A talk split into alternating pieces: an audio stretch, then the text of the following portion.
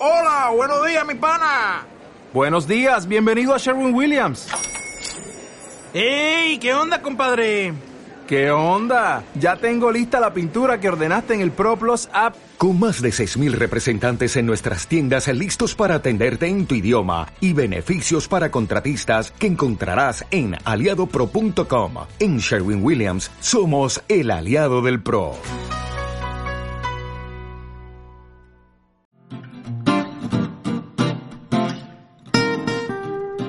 Los inconvenientes del aceite de palma. Cuando te paras a leer las etiquetas de los alimentos, encuentras que está por todas partes. Aceite de palma hasta en la sopa. Literalmente, porque la sopa de sobre también contiene aceite de palma. Ahora dicen que tiene un efecto negativo en la salud y han saltado todas las alarmas. ¿Qué hacer? Creo que al menos deberías conocer los inconvenientes del aceite de palma y así, al menos, si sigues consumiéndolo, sabrás a qué te estás exponiendo. Lo oyes por todas partes. El aceite de palma es malo, no consumas aceite de palma, huye del aceite de palma, no compres productos con aceite de palma.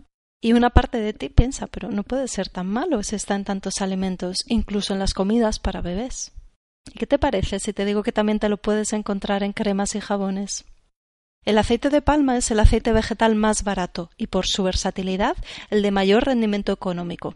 Con el aceite de palma se fabrican cremas cosméticas, jabones, aceites de cocina, margarinas, pienso para animales y biodiesel, y un nutritivo aceite de palma rojo no refinado del que te hablaré más adelante.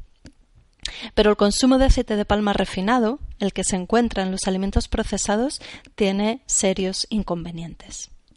Para empezar, el consumo masivo de aceite de palma está contribuyendo a la deforestación de los bosques de Malasia e Indonesia y cada vez de más regiones del mundo, y está provocando un impacto muy negativo en el medio ambiente y en los animales que dependen de ellos para sobrevivir.